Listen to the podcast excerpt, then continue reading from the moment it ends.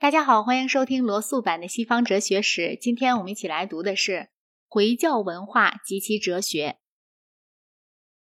东罗马帝国非洲和西班牙所遭受的入侵，与北方蛮族对西欧的入侵，在以下两个方面有所不同：一、东罗马帝国延续到公元一千四百五十三年，久于西罗马帝国将近一千年；二、东罗马帝国的主要入侵者是回教徒。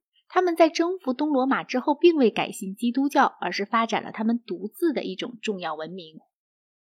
回教纪元所由开始的海基拉起于公元622年，十年后穆罕默德逝世。他死后不久，阿拉伯人立即开始征战，他们进展的异常迅速。在东方，叙利亚于公元634年遭受入侵，并于两年内全面屈服。公元六百三十七年，波斯遭受入侵，于公元六百五十年全面被征服。公元六百六十四年，印度遭受入侵。公元六百六十九年，君士坦丁堡被围。指向西方的进军并不这样突然。埃及被攻陷于公元六百四十二年，迦太基则一直到公元六百九十七年才被攻陷。西班牙除了西北角一个小角落之外，于公元711到712年间也被攻略，指向西方的扩张因回教徒于公元732年图尔一役之败北而陷于停顿。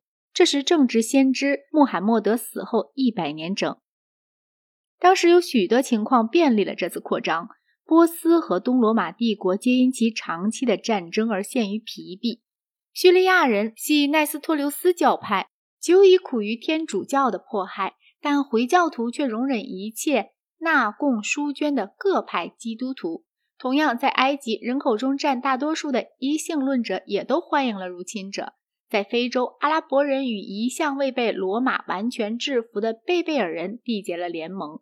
阿拉伯人同贝贝尔人联合起来进犯西班牙，他们在那里获得了久为西哥特人所迫害的犹太人的援助。先知穆罕默德的宗教是一个单纯的一神教，没有夹杂上三位一体和基督化身等精微的神学。不但先知穆罕默德没有自命为神的要求，就连他的追随者们也没有替他做过这样的要求。他恢复了犹太人禁止供奉雕刻偶像的诫命，并禁止饮酒。忠诚信徒的义务在于为伊斯兰教尽多的征服世界，但却不许对基督教犹太人或。拜火教徒加以迫害，《可兰经》中称他们为圣经之民，也就是说，他们是尊奉易经教导之人。阿拉伯的大部分是沙漠，其生产越来越不足以供应其人口的需要。阿拉伯人最初的一些征战只是为了掠夺，只有当他们体验到敌人的软弱无能以后，才转为长期的占领。突然间，大约有二十年光景。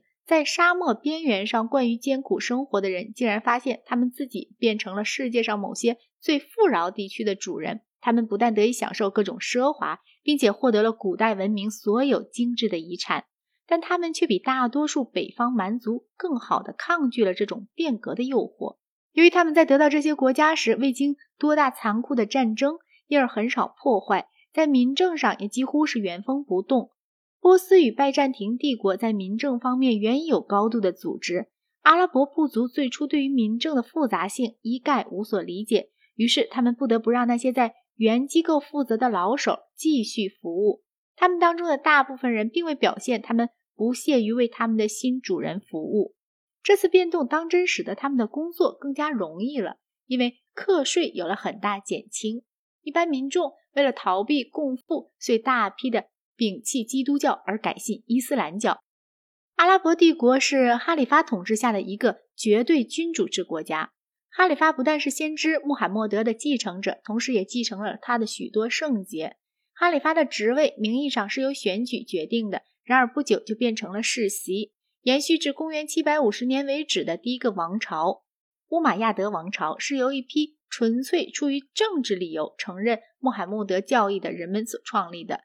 他们一直反对那些忠实信徒中较为狂热的分子。阿拉伯人虽然以一新兴宗教的名义征服了世界上大部分土地，却不是一个很虔诚的民族。他们征战的动机，与其说出于宗教，不如说出于掠夺和财富。